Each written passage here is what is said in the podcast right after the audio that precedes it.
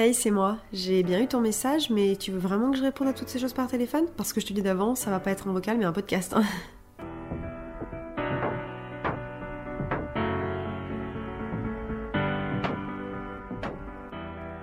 Hello et bienvenue dans Toutes ces choses podcast. Bon, j'allais euh, démarrer le début de cet enregistrement et puis mon frigo s'est mis à faire du bruit, donc j'ai encore dû décaniller et changer de place. Je sais pas si au bout d'un moment je vais m'habituer au fait d'enregistrer à Paris, parce que là jusqu'à présent, à part l'épisode sur le SPM où j'avais essayé de faire tant bien que mal un enregistrement à Paris avec du bruit autour, et ben les autres épisodes ont été enregistrés en Auvergne et à chaque fois que je suis ici, j'en chie, je me rends compte à quel point Paris est bruyant. J'espère que vous allez bien. On se retrouve comme promis pour l'épisode 2 sur mon aventure au J'ai pris très peu de temps pour enregistrer ce deuxième volet. Quand j'ai créé ce podcast, j'ai choisi de sortir deux épisodes par mois parce que ça me semblait assez bien. J'avais pas trop en tête la quantité de travail que ça allait me demander. Et il s'avère que j'ai bien fait puisque monter des épisodes de podcast, même s'il n'y a pas la partie visuelle, ça demande bien plus de temps que ce que je pensais. Donc voilà, c'est un rythme que j'arrive à tenir. Je me voyais pas avoir uniquement deux épisodes sur le mois de mars et qui traitent euh, eh bien, tout simplement de mon aventure au père. Donc je me suis dit que j'allais les sortir tous les deux à une semaine d'intervalle. Si vous n'avez toujours pas écouté le premier épisode qui est mon aventure au père partie 1, le début de la fin, je vous invite à quitter cet épisode et à écouter le premier avant celui-là puisque là du coup je vais reprendre un petit peu au milieu des choses.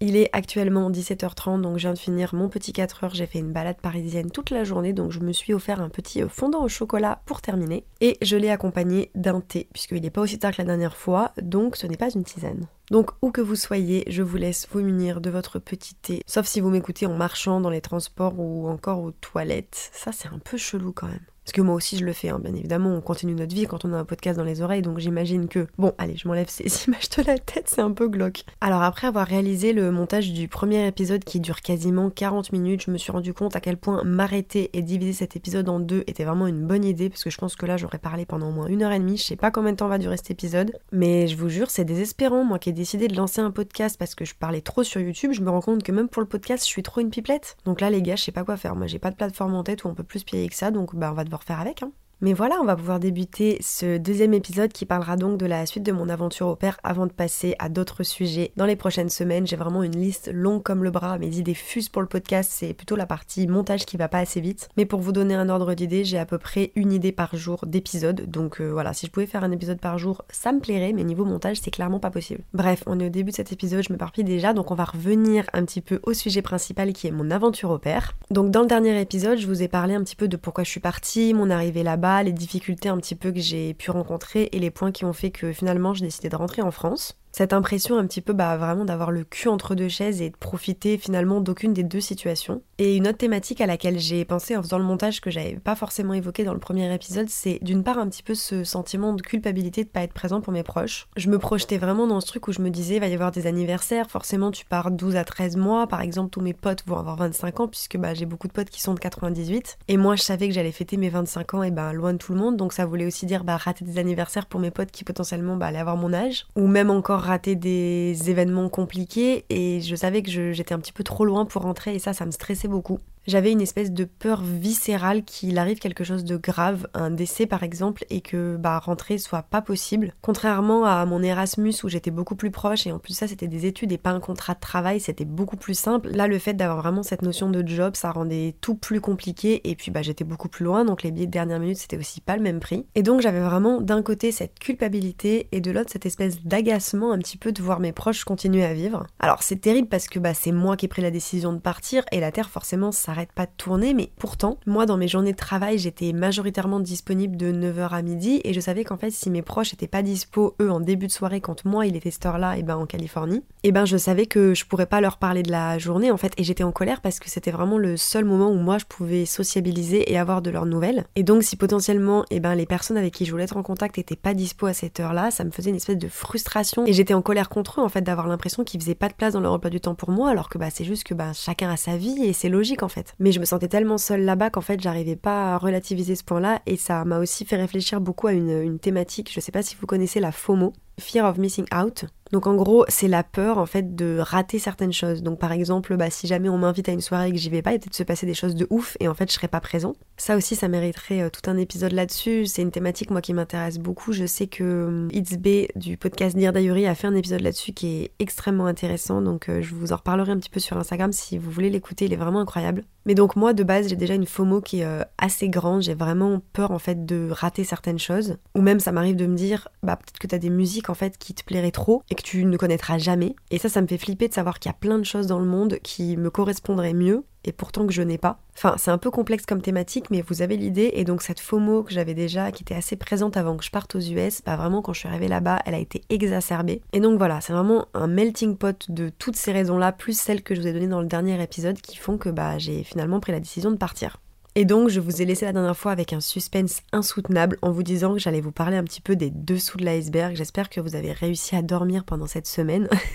Oh la meuf nulle pour le teasing. Mais forcément, quand je suis arrivée là-bas, eh ben j'ai vu un petit peu la réalité des choses. On nous vend un programme, on nous vend de la magie avec tous les points qu'il faut un petit peu rêver. Et c'est logique, c'est comme dans toutes les choses dans la vie, quand vous postulez pour un job, on vous vend le taf, et puis quand vous arrivez sur le taf, bah, vous vous rendez compte qu'il y a certaines choses qui, bah, se passent pas comme vous l'auriez imaginé. Et ben là, c'est un peu ce qui s'est passé, et j'ai quand même rencontré des opères euh, assez rapidement via par exemple des groupes en ligne, des rendez-vous avec l'agence qui mettent en relation les différentes opères du secteur. Et je pense qu'au bout d'une semaine, j'avais déjà été en contact avec peut-être, je sais pas, une, dizaine d'entre elles. Et en fait, je me suis vite aperçue que la majorité des opères avaient vraiment les mêmes problèmes et que c'était des problèmes dont on ne parlait pas du tout. Du moins, c'est pas des sujets qui étaient développés forcément sur les réseaux ou des sujets sur lesquels moi j'avais été un peu mise en garde. Alors, bien sûr, on voit plein de choses sur internet et notamment sur YouTube avec des vidéos un petit peu de l'horreur où on voit toutes les opères qui vraiment ont eu des expériences horribles. Donc ça, il y en a un paquet, mais c'est vrai que les réalités un petit peu du programme et les petites choses qui sont dérangeantes et qui sont pas forcément des scénarios catastrophes, et eh ben je trouve qu'on en parle moins. Et donc c'est vrai que de fil en aiguille, en allant de discussion un petit peu en discussion avec les opères que je commençais à rencontrer, je me suis vraiment rendu compte de points qui étaient euh, récurrents chez la majorité d'entre elles, comme par exemple l'éducation très difficile et très différente de chez nous des enfants, avec des enfants qui voilà avaient un petit peu tous les droits et qui respectaient pas forcément les opères. Moi j'avais la chance que dans ma famille soit quand même assez vigilant que les petites me respectent, donc s'il se passait quoi que ce soit, ils demandaient toujours aux petites de s'excuser, mais voilà, dans, les faits, bah ça réglait pas forcément le problème, mais en tout cas, ils me prenaient pas pour une boniche dans le sens où, c'était pas en mode euh, Morgane, elle est là pour te garder, on en a rien à faire, tu peux lui parler n'importe comment, non, c'était pas du tout ça. Mais je sais qu'il y a beaucoup de familles où les opères galèrent même à, ce que les enfants tout simplement leur disent bonjour ou s'il te plaît ou ce genre de choses, et moi, c'est vrai que de l'extérieur, c'est quand même assez choquant. Il y a aussi beaucoup de familles qui n'essayent pas vraiment d'inclure les opères, donc ils sont vraiment à la recherche du nounou, parce que ce qu'il faut savoir, c'est que les moyens de garde aux US sont excessivement chers. Et donc les familles ont aussi tendance à se rabattre un petit peu sur le programme parce qu'ils savent que bah, ça va leur coûter moins cher de, bah, de payer une opère 800 dollars par mois. Et qui à côté de ça, bah, ils sont censés en fait leur fournir la nourriture et finalement achètent que les choses que eux ils auraient achetées. Moi j'ai des opères qui m'ont raconté que bah, elles passaient leur temps à manger des pâtes parce que la famille ne leur faisait pas les courses par exemple. Et je me suis dit mais comment c'est possible que les opères en fait acceptent ça quoi? Moi je pour moins que ça en fait j'ai envie de partir et, comment tu fais pour bah juste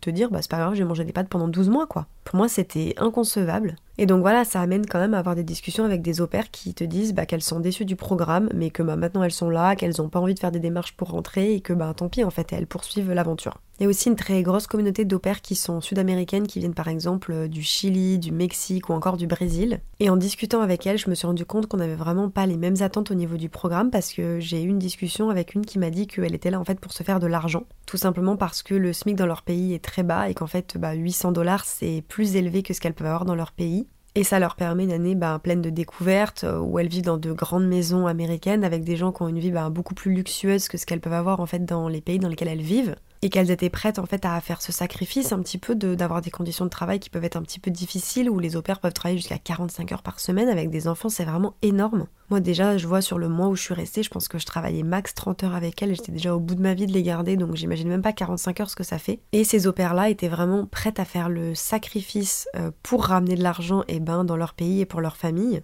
Alors que moi, à l'inverse, j'étais vraiment partie dans cette année-là pour me faire kiffer en fait, donc pas du tout dans les mêmes objectifs. Pour moi, c'était pas une année de privation, c'était vraiment une année de bonheur, de kiff euh, que je m'offrais après mes études. Ouais, une année dans laquelle j'allais me faire kiffer quoi, et j'avais pas envie voilà d'avoir ce genre de sacrifice et encore moins que l'expérience soit pas à la hauteur de mes attentes. Alors j'ai fait une partie un petit peu sur ce que l'agence ne nous dit pas. J'ai pas envie que cet épisode soit euh, une critique vraiment de l'aventure au pair, tout simplement parce que je pense que toutes les aventures sont différentes et je ne suis personne pour dire que l'aventure au pair ne vaut pas le coup. Au contraire, vous allez voir, on va y revenir. Moi, pour rien au monde, je, n'enlèverai cette, cette expérience et bah, de, de mon parcours parce qu'elle m'a beaucoup apporté. Je pense simplement qu'elle n'est pas pour tout le monde, mais voilà. Là, on rentre un petit peu encore une fois dans le négatif depuis le début. Je vous parle un petit peu que de ça, mais je vous promets qu'à la fin de cet épisode, on parlera vraiment du positif parce que moi, j'en garde bah, que des bons souvenirs euh, après coup, cinq mois après.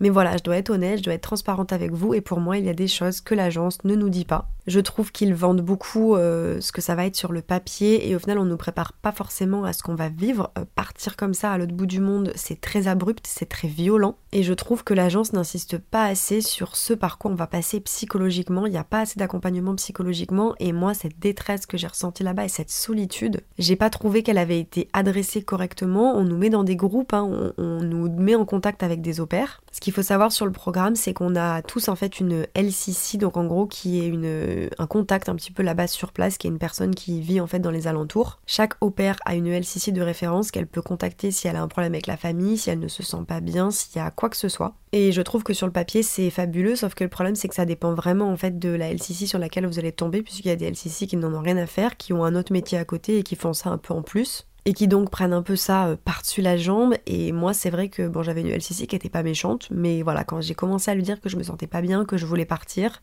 je sentais qu'elle essayait plus de me trouver des raisons pour me faire rester que de vraiment comprendre qu'est-ce qui faisait en fait que bah, je me sentais pas bien. Elle me disait plutôt c'est une opportunité en or, c'est une chance, tu te rends compte si tu pars tout ce que tu vas rater, tu t'es engagé pour 12 mois, tu peux pas t'en aller maintenant. Et voilà, c'était pas du tout axé en fait sur euh, mais qu'est-ce qui se passe, comment tu te sens? Psychologiquement, comment tu vas? Et ça, ça m'a dérangé en fait. L'absence un petit peu de suivi comme ça, euh, bah vraiment psychologique, je dirais, c'est vraiment le mot que j'ai envie d'employer. Parce que c'est vraiment un chamboulement qui est tellement énorme que pour moi, l'accompagnement devrait être plus spécifique, plus en profondeur. Surtout qu'on a quand même des, frais de programme. Alors je suis d'accord, euh, les, les, frais de programme, moi j'ai payé 1500 euros sans compter mon visa qui m'en a coûté 200. Donc on va dire qu'au total, mon aventure euh, et mon inscription là-bas m'a à peu près coûté 2000 euros si je compte les achats que j'ai dû faire euh, un petit peu, genre les prises. J'ai acheté un sac à dos pour être sûr d'être bien équipé. Moi, très organisé, vous vous doutez bien que j'ai vraiment fait les choses bien. Donc voilà, ça m'a coûté 2000 euros si je compte un petit peu, voilà, tous les achats que j'ai fait avant mon départ. Billets d'avion compris, hein, bien évidemment. Mais malgré tout, ça reste quand même une somme que moi j'avais mis quelques années à économiser. Et en plus de ça, il y a plusieurs agences et Cultural Care, l'agence avec laquelle moi je suis partie, c'est l'agence la plus chère. Il y a des agences, je crois, qui, qui font payer 800 euros, je crois. Moi, va savoir pourquoi, c'est celle-là qui me convenait. En fait, j'ai pas vraiment cherché, j'ai eu un peu des atomes crochus avec eux et j'ai vraiment fonctionné au feeling. J'ai pas trop cherché à comprendre, donc je me suis dit, bon, c'est pas grave, t'es pas à 500 euros prix entre guillemets pour que ça se passe bien. Et le fait de mettre un plus gros billet, on se dit aussi que ça va permettre voilà, d'avoir une expérience qui sera un petit peu plus quali. Donc ça reste quand même une somme importante qui, pour moi, nécessite un petit peu plus d'accompagnement derrière. Autre chose auquel l'agence ne nous prépare pas, qui va un petit peu avec cette solitude, c'est vraiment l'absence de nos proches en fait. On nous parle un petit peu du homesickness, donc c'est le fait d'être euh, homesick, c'est le fait de bah, d'avoir sa famille, sa maison, son environnement qui nous manque. Et encore une fois, c'est des thématiques qui sont abordées, mais qui pour moi ne sont évoquées qu'en surface et dans lesquelles on ne rentre pas assez en profondeur. J'ai été partie aux US avec un carnet pour euh, écrire un petit peu comment je me sentais. J'avais trouvé ça super dommage de ne pas l'avoir fait pour mon aventure Erasmus, et donc là j'avais vraiment à cœur d'écrire comment je me sentais là-bas. Et au final, une fois là-bas, je me sentais tellement mal que j'avais pas le courage en fait d'écrire, et je n'ai pas beaucoup écrit, j'ai simplement quelques petites phrases en fait qui, qui me trottaient dans la tête et que j'ai donc euh, mis sur mon téléphone. Et il y a une phrase que j'ai retrouvée, que j'avais notée en anglais, où je disais I thought saying goodbye was the hardest part. I guess I was wrong. Donc traduit ça donne je pensais que dire au revoir était le plus dur, j'imagine que j'avais tort. Et en la relisant après, ça fait mal. Je me suis dit, waouh, ces, ces mots sont impactants quand même. Euh, cette espèce d'impression que, bah, je vous le dis dans le dernier épisode, hein, dire au revoir c'était extrêmement compliqué pour moi, mais on n'est pas prêt à tout ce qui nous attend là-bas. Et c'est fou, mais je me suis retrouvée dans des situations, par exemple, où, ça je vous ai pas cité cet exemple, et pourtant euh, il est marquant quand même dans, dans ce qui s'est passé dans mon aventure là-bas. C'est que je me souviens un soir où vraiment j'étais vraiment pas bien, et en fait cette solitude était tellement profonde que j'allais sur Messenger, et en fait je regardais, vous savez, en haut vous avez les bulles en fait des personnes qui sont Et d'habitude, j'y vais jamais parce que forcément, habituellement, quand je suis en France, euh, bah, toutes les personnes, en fait, comme je suis sur le même fuseau horaire, toutes les personnes sont connectées bah, en même temps que moi. Et là, quand il était 17 ou 18 heures, bah, il y avait très peu de personnes qui étaient connectées et j'étais dans une telle détresse de parler à quelqu'un et de pas rester dans cette solitude que j'allais vraiment sur Messenger, je regardais les personnes connectées et j'étais prête à envoyer un message à n'importe quel pélo qui était connecté, même en plus, vous savez, Messenger est relié à Facebook. Donc vraiment, moi sur Facebook, j'ai des personnes à qui j'ai pas parlé depuis des années. Vous savez, les personnes avec qui vous étiez amis au collège. Et moi, j'étais dans une PLS que vraiment, j'avais qu'une envie en fait, c'était d'échanger, qu'on me parle, qu'on me fasse penser à autre chose et j'étais prête à envoyer un message à n'importe qui. Enfin voilà, la liste est encore assez exhaustive de toutes les choses un petit peu que l'agence met en avant et où on n'a pas vraiment bah, l'autre côté en fait et l'arrêté des choses, comme par exemple le fait de se sentir un petit peu comme un outsider dans la maison, la difficulté de vivre avec bah, le peu d'argent entre guillemets qu'on nous met entre les mains, parce qu'il y a des états où c'est vraiment super cher. Moi le peu de fois où j'ai fait des courses en Californie, la VRSF, mais je me suis rendu compte à quel point euh, c'était compliqué en fait. Heureusement que c'est la famille qui faisait les courses, mais si j'avais envie de m'acheter un snack ou d'aller au resto, ça monte vite en fait entre 30 et 50 dollars minimum le restaurant, et sans faire un truc hyper fancy avec des chandelles et un lustre en cristal, hein, pas du tout. Hein. Il y a aussi euh, le peu de vacances, deux semaines de vacances, c'est très faible et c'est vrai que bah voilà, c'est quand même assez compliqué de se dire que dans l'année on s'occupe d'enfants, ça te demande beaucoup d'énergie et pour autant tu as que deux semaines de vacances. Ça complique aussi bah, pour les opères qui forcément sont loin de leurs proches de pouvoir rentrer chez elles, de pouvoir accueillir du monde. Moi j'avais pas mal de personnes qui m'avaient dit qu'ils voulaient venir me voir et j'étais en panique d'avance de me dire ouais mais en fait j'ai que 15 jours, tu vas venir me voir à l'autre bout du monde et je pourrais pas être en vacances en fait, j'aurais pas assez de vacances pour tout le monde. Et voilà, il y a énormément de thématiques comme ça, euh, on ne déconnecte jamais puisqu'on reste dans la maison. Moi, les gamines pleuraient beaucoup, donc elles pleuraient euh, bah, pendant que je les gardais. Quoique sur la fin, j'avais réussi à les amadouer un peu euh, et, du coup, ça se passait quand même mieux. Mais voilà, dès que les parents rentraient, c'était la débandade. Et en fait, je les écoutais hurler et pleurer au-dessous de ma tête. En fait, même quand on est off et qu'on n'est plus en service, qu'on n'a plus à les garder, eh ben on les entend quand même en fait bah, pleurer, hurler au-dessus et faire leur vie puisqu'on vit dans la maison. On n'a aucune déconnexion et ça fait péter des câbles. Euh, respect et chapeau aux parents de jeunes enfants qui ont par exemple leurs enfants qui pleurent non-stop. Les pleurs ça te fait faire des choses mais bref vous avez saisi quoi.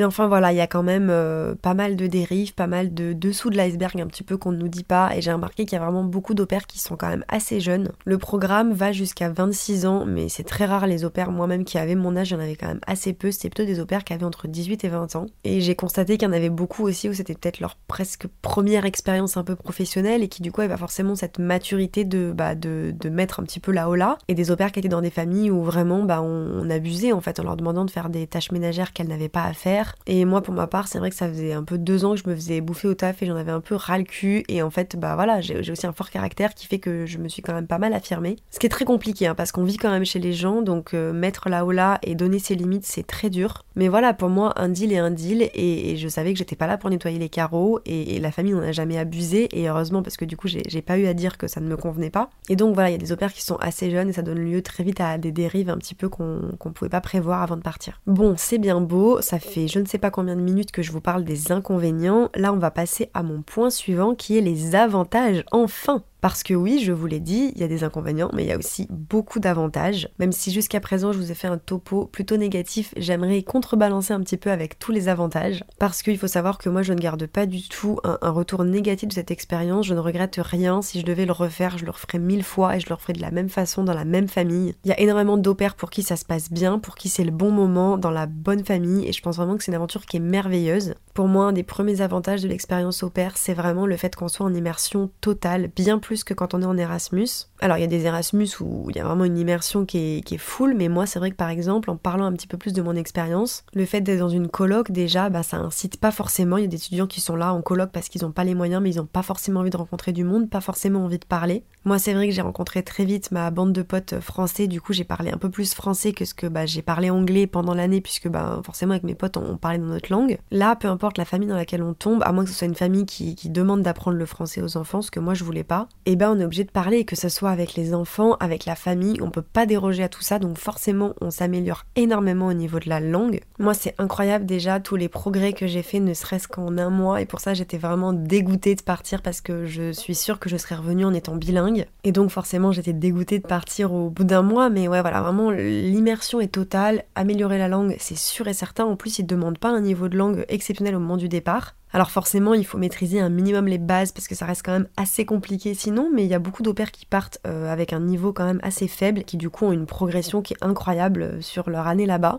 Et puis voilà, ça permet aussi de se donner bah, une année en fait où on kiffe avec les enfants parce que ok, il y a plein de points négatifs à être avec des enfants, mais il y a aussi plein de points positifs. Moi, je sais que j'adore les gosses, donc il y a de quoi bah, redevenir une enfant pendant un an en fait, euh, s'amuser, faire plein d'activités. Ça permet de tisser des liens de ouf avec les enfants parce qu'on les garde H24. Et moi, je pense que si j'étais partie à un moment de ma vie où j'avais plus de patience, plus de temps en fait pour apprendre à apprivoiser un petit peu les petites, je pense que les choses auraient été bien différentes. Alors la raison principale, euh, mon point suivant qu'on nous vend forcément avec l'agence, c'est la partie voyage, puisque c'est vrai que bah ça pour le coup ils nous mentent pas. Partir un an, c'est vraiment l'occasion bah, de découvrir beaucoup en fait des États-Unis qui sont quand même un pays euh, immense et ça procure un sentiment incroyable d'avoir ce champ des possibles qui s'ouvre et d'être capable en fait bah de pouvoir découvrir comme ça sur une année. Après bon, comme je vous le disais, on a que 15 jours de vacances donc ça reste assez minime, mais on peut aussi partir avec la famille, faire des week-ends, des road trips. Enfin moi j'avais tellement hâte de tout ça. J'avoue que j'avais fait toute une liste des villes que je voulais absolument visiter et des parcs nationaux. Malheureusement, je n'aurais pu cocher que San Francisco et New York, qui sont quand même malgré tout, je pense, les deux villes que j'avais en prio sur ma, sur ma bucket list, donc c'est déjà bien. Mais voilà, c'est vrai que le pays est quand même assez grand et là, le fait de partir 12 mois, plus en fait d'avoir ce mois à la fin où on, a encore un visa et qu'on ne doit pas rentrer en France tout de suite, ça permet vraiment de, bah, de découvrir au max. Et le dernier point que j'ai mis qui me tient tout particulièrement à cœur, c'est celui des rencontres, parce que vraiment au cours de cette année, vous allez rencontrer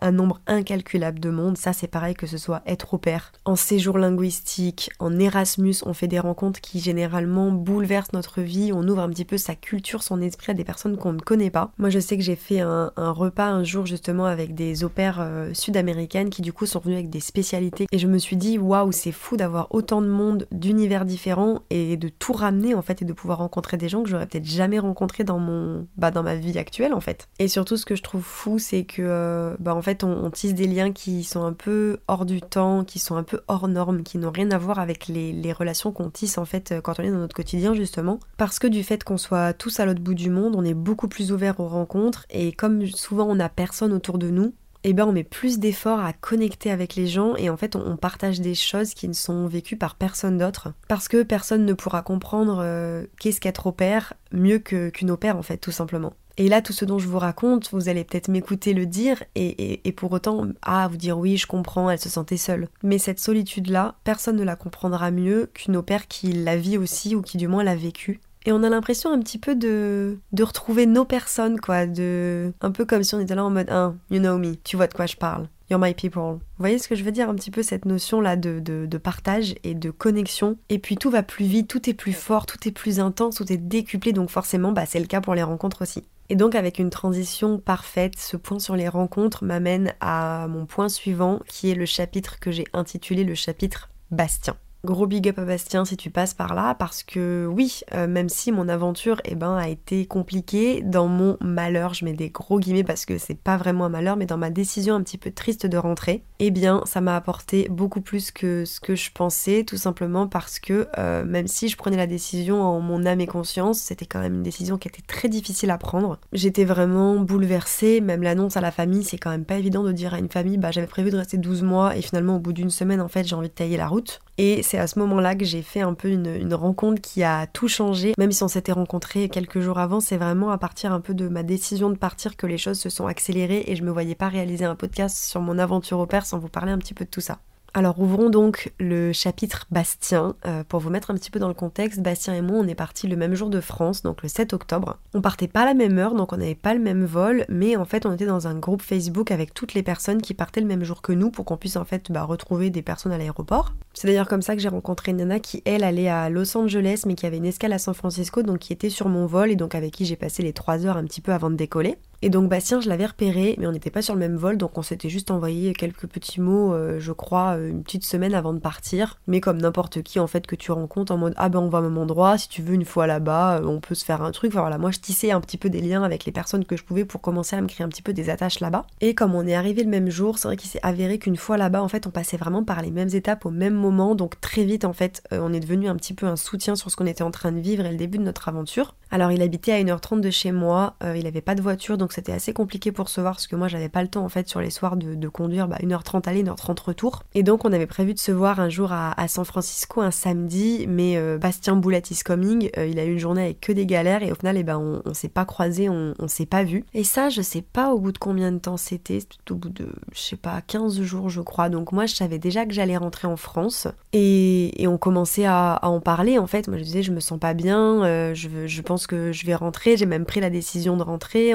Moi j'étais vraiment dans une phase où j'en parlais à la famille et, où ça allait pas quoi. J'étais en train de prendre la décision et, et c'était tellement de chamboulement que bah je me sentais vraiment pas bien. Et c'est là que notre amitié a vraiment démarré parce que ça a été un réel et un réel soutien pour moi parce que euh, dès que je finissais à 16h, que j'avais le cafard, que ça allait pas, et euh, eh ben il m'appelait, on restait, on a passé des heures et des heures en FaceTime au téléphone alors qu'on ne se connaissait pas, à essayer un petit peu bah, de se remonter et Bastien était un peu dans la même situation que moi où il se rendait compte qu'en fait l'aventure était pas trop pour lui non plus. Alors je, je parlerai pas pour lui mais c'est vrai qu'on se retrouvait pas mal sur les, les points en fait qui faisaient qu'on était un petit peu déçus de cette aventure et qu'elle était pas vraiment faite pour nous. Et donc bah tout simplement il m'a sauvé sur pas mal de soirées en fait où j'étais vraiment dans une détresse absolue, pas bien, avec personne avec qui appeler, vraiment cette espèce de solitude dont j'arrête pas de vous parler. Et voilà où il a pas hésité à me dire écoute ça va pas, euh, à m'appeler directement, tu veux qu'on s'appelle, vas-y. Et voilà on a tissé des liens comme ça en fait qui comme je vous le disais ont été euh, très intenses très vite. Et puis on s'est retrouvés tous les deux à se dire bah écoute moi je pense que je vais rentrer en France, ah ouais tu rentres, bah moi aussi je vais rentrer, non sérieux et tout. Et en fait on était vraiment, bah notre parcours d'opère était vraiment toujours euh, bah, un peu simultané en fait. Il vivait des choses de son côté, je les vivais de l'autre, enfin voilà on, on se complémentait un petit peu à ce niveau-là, on se ressemblait beaucoup du moins.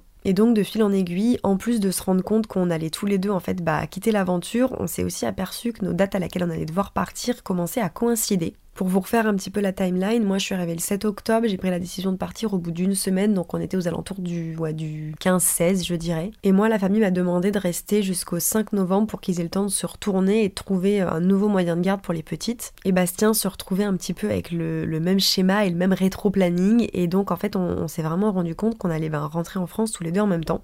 Et là, on a pris une décision euh, complètement folle, euh, j'ai envie de dire lumière, parce que c'est vraiment comme ça que moi je l'ai vécu cette fin d'aventure. C'est ma rencontre avec Bastien et tout ce qui a suivi, ça a vraiment été la, lumière en fait de, mon aventure au père. Vous le savez si vous avez vu mes vidéos et notamment mes vlogs à New York sur ma chaîne YouTube, euh, là on a commencé à se dire pourquoi est-ce qu'on fait pas un voyage en fait? On devait repartir 12 mois, on va se retrouver à repartir au bout d'un mois comme des couillons, pourquoi est-ce que avant de rentrer en France on fait pas une petite escale et on part pas bah, une petite semaine quelque part? L'idée de départ c'était vraiment un road trip New York, Miami, enfin voilà on s'était un peu enflammé puis on s'est rendu compte qu'au niveau budget, au niveau faisabilité c'était assez compliqué. Donc on a fini par se rabattre sur un seul lieu parce qu'on avait aussi voilà les valises, on était tous les deux partis pour un an donc forcément bah, trimballer toutes les valises dans plusieurs destinations, les aéroports et tout ça, c'est pas évident quand t'es chargé. Et voilà comment l'idée bah, de passer une semaine à New York avec un inconnu a, germé en fait dans nos têtes.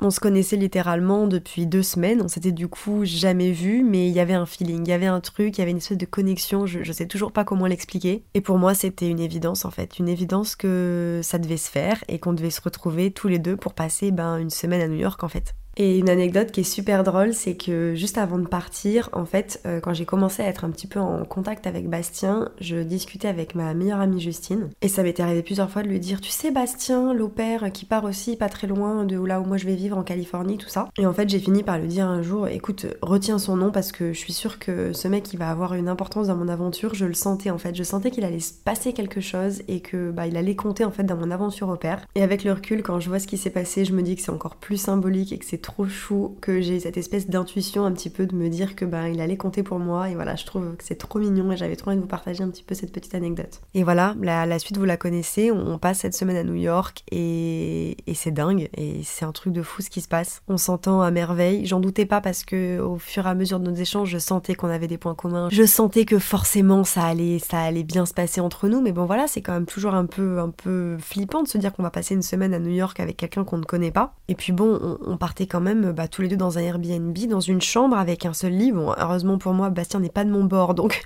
je n'avais pas d'inquiétude à me faire là-dessus, mais, c'est flippant un peu quoi de prévoir une semaine comme ça avec un inconnu. Déjà partir en vacances avec ses potes, c'est pas forcément évident, alors avec quelqu'un qu'on a rencontré 15 jours avant et qu'on n'a jamais vu, euh, c'est encore un autre niveau. Et puis voilà, finalement rien de tout ça. Euh, vous avez les trois vlogs qui sont sur ma chaîne YouTube où on est à New York et où bah c'était le feu quoi. Vraiment, je savais même pas ce que je donnerais pour revivre cette semaine. Mais on a formé un sacré duo et on est aujourd'hui euh, toujours en contact. Et voilà, on a partagé quelque chose qui est très fort, qui est pas palpable, qui est difficile à raconter et que personne d'autre euh, n'aura vécu. Donc voilà, c'est un peu comme si on avait cette, bah, cette chose qui nous liait en fait, qu'on était les seuls à, pouvoir connaître. Et ça se ressent, ça se ressent sur les vlogs, que vous les ayez vus ou non. Si c'est pas le cas, vraiment, je vous invite à les regarder parce que c'est des vidéos, je pense que j'ai préféré faire sur ma chaîne juste parce que c'est simple en fait. C'est pas prise de tête après les difficultés qu'on avait eues dans le programme cette semaine. C'était vraiment, moi en tout cas, ça a été ma de sauvetage. Ça a été ce qui a fait que je suis pas repartie en me disant, bon bah voilà, tu repars sans avoir rien vu. Ça m'a permis vraiment de voir la lumière au bout du tunnel et de nourrir un petit peu cette soif de découverte que j'avais eue et que j'avais l'impression de, bah, de pas avoir rentabilisé quoi. Je suis assez émue quand je vous parle de tout ça parce que cette semaine m'a profondément apporté, m'a profondément touchée et Bastien a été euh, la personne en fait qui a été là pour moi euh, à, ce moment-là et, et ça je voudrais le changer pour rien au monde.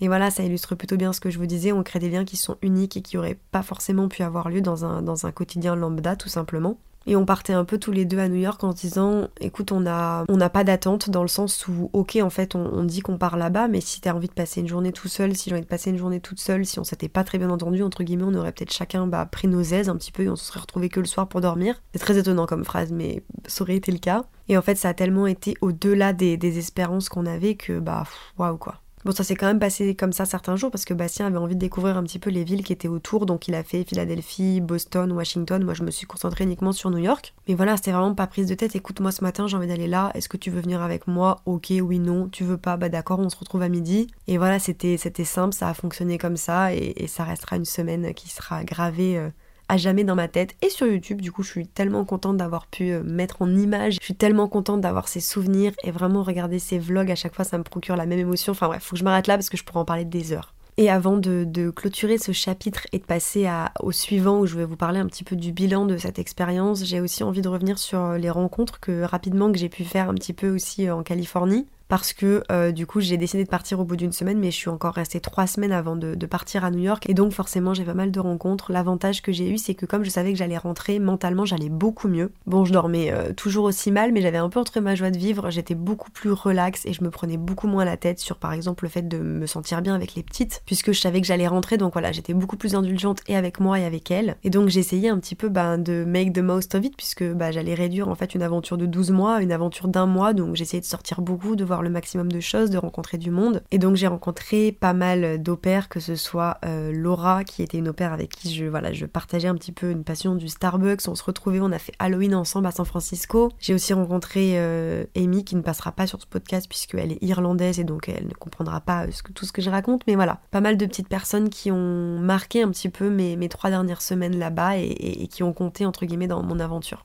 Waouh, tout comme le premier épisode, qu'est-ce que j'ai piaillé, dis donc. Mais ça y est, on approche de, la fin un petit peu de mon récit et de mon aventure. C'était important pour moi de terminer par un, petit chapitre un petit peu bilan. Parce que c'est vrai que cette expérience m'a beaucoup apporté personnellement. Je suis repartie de là-bas avec énormément de leçons et de choses que je retenais un petit peu de, de ce mois aux États-Unis. J'ai vraiment compris que tout arrive un petit peu pour une raison et que rien n'est jamais perdu. Toutes les expériences sont bonnes à prendre, qu'elles se passent bien, qu'elles se passent mal, qu'elles se passent comme vous le vouliez ou non, elles sont toujours bonnes à prendre et je ne regrette rien, même pas d'avoir tenté. Je suis tellement fière de moi d'avoir tenté l'aventure parce que faut être sacrément courageux pour décider de tout plaquer et de partir à l'autre bout du monde, même si c'est pour revenir au bout d'un mois. J'avoue qu'avec le recul, du coup, mes, mes au revoir sont euh, un petit peu ridicules quand je regarde les vidéos en me disant Ah ouais, t'as dit au revoir comme si tu partais à la guerre et en fait, au bout d'un mois, t'étais revenu. Mais ça n'empêche que bah, j'ai fait les choses en grand, comme d'habitude, j'ai fait les choses avec le cœur en tout cas, j'ai suivi mon instinct et s'écouter, ça n'a pas de prix. Que ce soit pour partir à l'autre bout du monde ou pour décider de rentrer, qui n'est aussi pas une décision facile parce que prendre la décision de partir là-bas c'était pas simple, mais prendre la décision de rentrer encore moins parce que ça me faisait revenir sur des principes fondamentaux et des valeurs qui sont importantes pour moi, c'est-à-dire de ne pas décevoir et de respecter en fait les engagements que je me suis fixés ou du moins les engagements que j'ai par rapport euh, eh ben, aux personnes avec qui je me suis engagée, donc notamment la famille. Et là je me suis fait passer en priorité, je me suis écouté moi et je me suis dit non ce n'est pas possible, ok tu as pris un engagement mais tu n'es pas capable de le respecter, c'est comme ça, écoute-toi. C'est marrant parce que j'ai discuté avec pas mal d'opères qui sont tombés sur mon contenu un petit peu avec mon retour. J'ai la vidéo que j'ai fait où j'annonce que je rentre qui, est, a un peu buzzé euh, sur Insta. MDR, je fais la meuf, mais pour le coup, c'est vrai, elle a été beaucoup plus visionnée que certains autres contenus qui sont sur, euh, sur mon compte Instagram. Et donc, euh, incroyable, ça m'a amené beaucoup d'opères en fait en devenir, de personnes qui se posaient la question un petit peu de savoir si elles voulaient se lancer là-dedans. Et suite à une discussion, j'en ai une qui m'a dit, mais t'as pas l'impression d'avoir perdu ton temps ou ton argent en fait, d'avoir lâché 2000 euros et d'avoir passé un mois pour venir une aventure que tu vivras pas jusqu'au bout. Et en fait, je me suis rendu compte que pas du tout. Alors ok, lâcher 2000 balles, euh, ça fait mal, ça fait mal au cul, surtout quand tu mets du temps à économiser et quand tu croules pas entre guillemets sur l'or ou que c'est pas papa et maman qui payent. Moi c'était mon argent, c'est moi qui l'avais mis de côté. Donc oui, ça fait chier et en même temps je me dis ben un voyage là-bas pendant un mois m'aurait coûté plus cher. Et même si je l'avais pas tenté, en fait j'aurais toujours eu ça dans un coin de ma tête et là je l'ai fait et je suis tellement fière de moi pour ça. Donc finalement un mois ou douze, le plus dur c'est de se lancer et je peux dire aujourd'hui que je l'ai fait en fait quoi, que j'ai eu le courage de me lancer et pour ça et eh ben je suis trop fière. Le deuxième mantra un petit peu avec lequel je suis revenue cette aventure qui a guidé un petit peu la construction de mes vidéos YouTube, c'est We'll make a memory out of it. Ça c'est vraiment la phrase qui résume le plus mon aventure parce que ok ça ne s'est pas passé comme je voulais, ok c'était pas forcément à la hauteur sur certains points et pour autant je garderai tout ça en tête, je n'oublie rien. Alors je dis je garde tout ça en tête, je garde aussi tout ça sur mon tel et sur YouTube, pas folle la guêpe, hein, j'ai quand même tout immortalisé en photo et en vidéo pour être sûr de ne rien oublier. Mais voilà j'avais à cœur de transformer un petit peu cette aventure et c'est pour ça que j'ai fait autant de contenu justement à ce sujet, que ce soit sur Instagram ou en vidéo parce que je voulais rien oublier en fait, je voulais faire en sorte que cette aventure est comptée, qu'elle dure un mois ou douze, elle a été importante pour moi et je voulais vraiment en fait qu'elle apparaisse euh, qu'il y ait une trace en fait euh, en vidéo, en image de tout ce que j'avais vécu, tout ce que j'avais ressenti et je suis la première à me perdre sur mon Instagram pour voir un petit peu mes anciens souvenirs et c'était important pour moi que ça apparaisse. Donc voilà, cette phrase euh, restera gravée et je pense que j'ai réussi à en faire un souvenir, j'ai réussi à transformer un petit peu toute cette aventure en quelque chose de positif. J'ai beaucoup appris, j'ai beaucoup grandi, ça m'a apporté beaucoup de choses. Et voilà, maintenant c'est des souvenirs que, bah, que j'ai à vie. Si je peux parler un petit peu maintenant, alors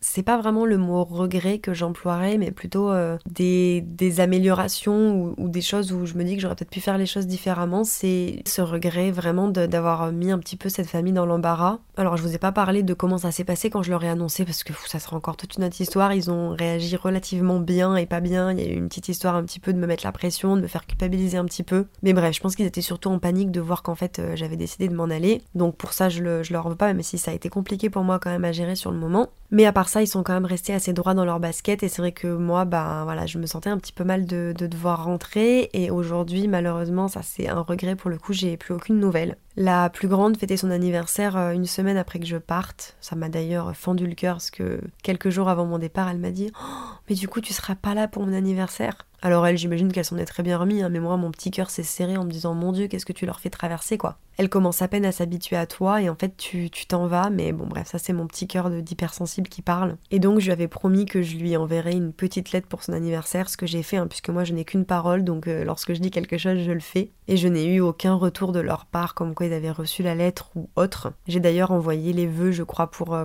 Noël sur Instagram, et pareil, je, je n'ai jamais eu aucun retour, le message n'a même pas été ouvert, je crois. Donc bon, avec le recul, j'ai décidé de me faire à l'idée que bah, potentiellement ils étaient passés à autre chose, que voilà, peut-être que pour moi c'était l'expérience un petit peu d'une vie à ce moment-là, mais que bah, j'étais simplement restée un mois dans leur famille et qu'ils avaient décidé de bah, de passer à autre chose, de mettre ça un peu sous le tapis quoi. Moi j'aurais préféré garder un petit peu ce terrain neutre, de, de, pas garder un petit peu cette amertume de finir les choses comme ça, mais malheureusement bah il y a pas que moi qui décide. Donc je vous le disais, je m'accroche un petit peu bah, à tous ces beaux moments hein, qui ont parfois été durs mais qui avec le recul m'ont vraiment forgé. Et puis vous le savez, avec le temps le, cerveau finit par ne garder que le positif et c'est ce qui est en train de m'arriver moi au bout de 5 mois. Donc il me reste juste les moments en voiture où on chantait à tue-tête euh, parce qu'on était prête le matin ou quand on revenait de l'école. Mon dernier jour où j'ai vraiment lâché prise et on a dansé dans le salon en fait euh, comme des folles toutes les trois. Les câlins qu'on pouvait faire, les dessins à ne plus savoir quoi en faire, les moments drôles où la grande se moque par exemple de mon accent avant qu'elle capte qu'en fait euh, moi je, je, je, ne suis pas américaine, ça c'était quand même assez drôle. Elle m'a dit un jour Your accent is weird. traduction, ton accent est un peu chelou. Et j'ai fini par lui dire, non mais tu sais moi, c'est pas ma langue, hein, je parle une autre langue. Et là, elle a été impressionnée en me disant, waouh, mais tu parles deux langues, c'est incroyable. Et ouais ma petite, tu sais faire ça toi? Non, alors te moque pas de mon accent, ok? Donc voilà, je garde un petit peu, un petit peu tout ça, tous ces bons souvenirs de la ville, Halloween, les rencontres, New York. J'ai fait du roller disco à San Francisco, j'ai conduit sur le Golden Gate, enfin des trucs, mais vraiment que je, ne pensais pas faire dans ma vie, et encore moins avant d'avoir eu 25 ans. Je veux pas vous refaire la même rengaine, vous avez compris. Enfin voilà, je pense que j'ai fait le tour. Waouh, j'ai encore parlé une plombe. Si l'épisode fait moins de 30 à 40 minutes, c'est un miracle. Tout comme pour le premier épisode, si vous êtes encore là, franchement, je vous applaudis respect. J'espère en tout cas que j'ai réussi à vous emmener un petit peu dans les coulisses de l'aventure au père et que ça vous aura plu de voir un petit peu ben, qu'est-ce que c'est être au père, toutes les difficultés que moi j'ai eues, mais aussi les bons moments. C'était vraiment le meilleur moyen pour moi de mettre un point final un petit peu à cette aventure et de lui rendre hommage aussi, et voilà, qu'elle reste euh, ben, à jamais un petit peu gravée quelque part en plus de mes vidéos, mais du moins mettre en mots un petit peu tout ce que j'avais ressenti et je pense que c'est des épisodes que je réécouterai dans quelques années pour euh, bah, pas oublier en fait. Je pense que vous commencez à le comprendre, j'ai une peur bleue de tout oublier, donc je prends tout en photo, tout en vidéo, j'écris aussi pas mal pour ne rien oublier, parce que j'ai vraiment pas confiance en ma mémoire, donc voilà, tout doit être inscrit un petit peu dans le marbre pour être sûr que voilà, rien ne se perd. C'est la fin de mon récit sur mon aventure au père. On se retrouve dans 15 jours pour un nouvel épisode qui n'aura rien à voir. Si l'épisode vous a plu ou que le podcast vous plaît, n'hésitez pas à me laisser 5 étoiles sur la plateforme sur laquelle vous l'écoutez ou encore à me faire un petit retour sur le compte Instagram du podcast, donc qui est toutes ces choses tirées du bas podcast. Ça me fait toujours trop plaisir d'avoir vos retours et puis voilà, moi je vous dis à la prochaine, prenez bien soin de vous. Ah Moi je vous dis à la prochaine, prenez bien... Putain moi je vous dis à la prochaine, prenez bien soin de vous, bye bye Ah bah dis donc, elle était pas facile celle-là. Hein.